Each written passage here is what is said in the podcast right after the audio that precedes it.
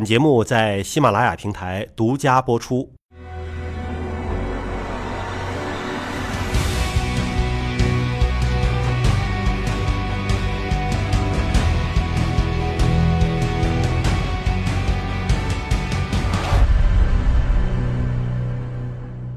那您有时候是是不是还要承担这个心理医生或者家庭调解员的工作？那，就是心理医生的这个角色可能承担的更多一些，因为我们现在可以看到很多女性就是很焦虑，但是这个病人呢，有时候往往会把这个 HPV 感染跟癌变挂上钩来。当然，我们说它是一个因素，但是它不是一个，就是说呃。只要有感染，就一定会得癌这样一个哦，它两个不是划等号的。对，咱们要不要情景再现模拟一下？我们两个演一下这个夫妻。嗯，你呢就是焦虑在会不会感染了癌变的问题。不用演。我呢就 我呢我呢就焦虑在你是不是外边有人的问题。然后请陈医生给给当当着患者面给开导一下。主持人太难做了，开导一下。呃，首先呢，我想的话就是拿到。比方说，一个 HPV 阳性的结果之后的话，对病人所表现出来的那种忧虑，呃，首先要去给给他要有一个开解，是吧？这个呢，只是表示你的风险比其他没有感染病毒的人要高，对吧？但是不是说你得了这个病毒以后就一定就是癌症了？这两个是不可以划起码此刻是没有得癌症。对，呃，但是此刻是不是的话，我们还可以通过很多其他的方式来做检测呀，对吧？这个是可以发现的，就是女性在。呃，这一生当中，就是发生这种 HPV 感染的几率其实还是比较高的，百分之五十到百分之八十。但是从它传播的途径来说的话，虽然它是性传播为主，当然我们说为主，还有一些其他的因素，对吧？遗传有吗？呃，遗传没有，应该就是它是病毒，对，它是一个病毒感染，它是一个感染性的疾病，那就主要是接触以后一定是传的，一定是传染的，是人传的，还是说？上厕所不小心传的，或者是说这个什么不可能？公共浴室啊，公共马桶啊，是有可能的呀。他他说的很对，所以你就可以解释为什么你没有在。我其实就是在酒店上了个厕所。所以说这些途径的话都是有可能会传染的，但是我们就是说，呃，对广大人群的这个宣传当中，就非常重要的一点，就是说确实它是一个性传播的这样一个疾病。但是您刚才提到了说，HPV 病毒感染了之后啊，呃，有的人就是一过性的，可能也不会发病啊，就自愈了自好。那是不是还有一部分会长期的呈现一种感染状态？有一部分病人的话，他就可以长期携带这个病毒。总之来说的话，比方说你发现这个病毒持续性的感染超过半年、一年甚至更长时间的话，那么这一部分人就是我们要去关注的。啊，那么所关注的后面的这种处理呢，仍然要遵遵循我们的刚刚所说的三阶梯的这样一个筛查。那么我们也面临面临着很多的病人可能会有反复的阴道镜去活检呐等等这样一那其实很痛苦。嗯，但是这个对于这个病人的监控来说的话是非常重要的。等于没有药能让它转阴，你就得按照这个三个阶梯的不断去监测有没有癌性病变。对，就是要我们要去监测它。当然，说到治疗的话，其实是另外一个话题了。那么就是说，现在对于这种病毒感染、持续性的病毒感染，有没有特效的药物去治疗它？有吗？现在现在目前来说还没有，这是现在目前来说非常遗憾的一件事情。其实 HPV 病毒啊，呃，可能大家在生活当中都很常见到它感染之后的一个结果，只不过就忽略掉它了。就是比如说，有些人到了一定年龄啊，会长那个猴子。就是脖子上啊，或者是什么手上啊，哎，原来完全没问题啊，这个怎么突然就长了个小小肉瘤瘤，对吧？也不痛，也不那个就是 HPV 吗？那个好像是某一种 HPV 病毒感染导致。HPV 的型别非常多种，那么它针对不同的部位的话，它也不一样。那么刚刚所说的就是像这种啊皮肤上面的啊致病的，还有这个包括外阴的。还有阴道的，还有我们所说的尖锐湿疣啊等等这些，它都它是有不同的这种类型的。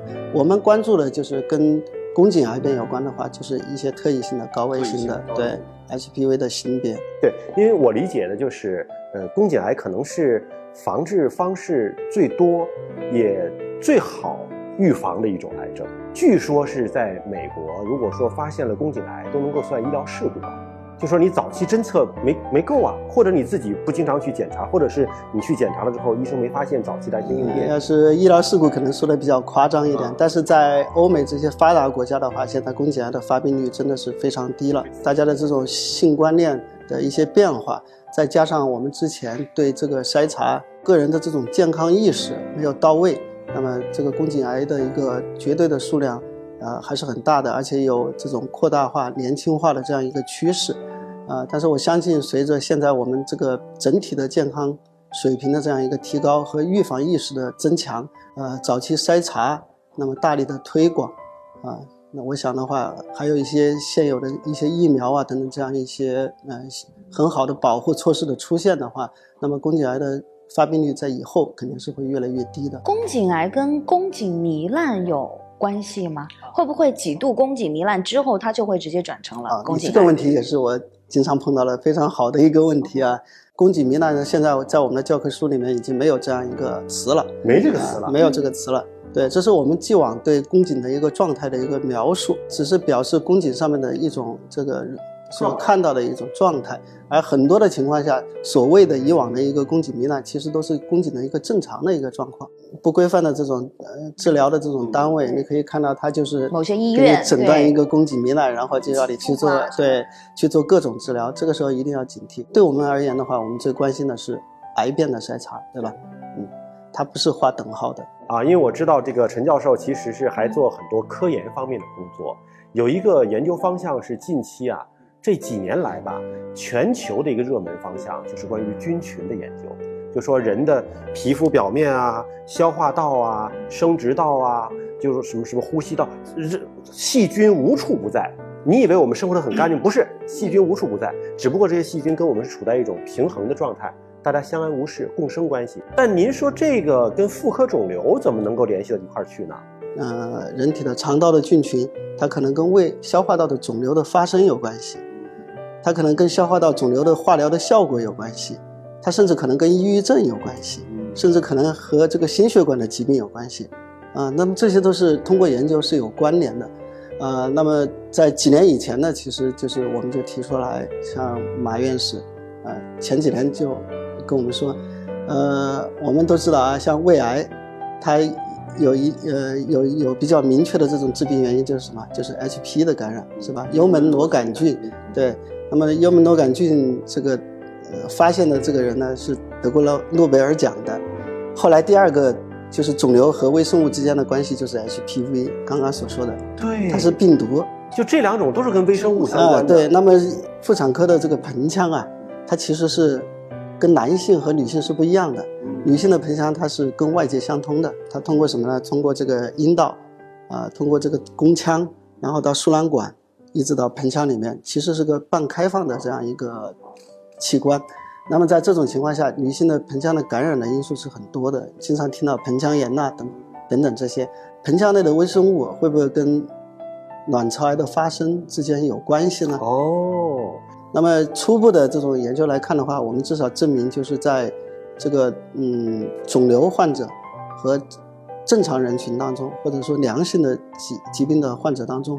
那么它在生殖道里面这个菌群的分布是其实是不一样的，有比较大的差异的。我们其实特别希望就是说，在妇科疾病与这个呃女性盆腔的微生物之间的这种关联的研究上啊，能够早日有新的学术成果和突破啊。女性的卵巢上面每个月都会有排卵，对吧？那么排卵的话，它其实是一个就是卵泡生成破裂，然后排出来的一个过程。排卵的过程当中，它就是会受到损伤。那么这个损伤就要伴随一些修复，反复的损伤修复去刺激以后，有可能就产生癌变。但是我们的这个口服避孕药呢，正好就是抑制这个卵泡的排出。那么从某种意义上面来说，它对卵巢癌的发生是有一定的保护作用。在卵巢癌的治疗当中的话，手术和化疗是同样重要的。那么这个基础打得好不好，就看我们切得干不干净。有很多的情况不是我们肉眼所看得到的，其实它这个时候已经广泛转移了。那么后期的话，就是通过规范的化疗。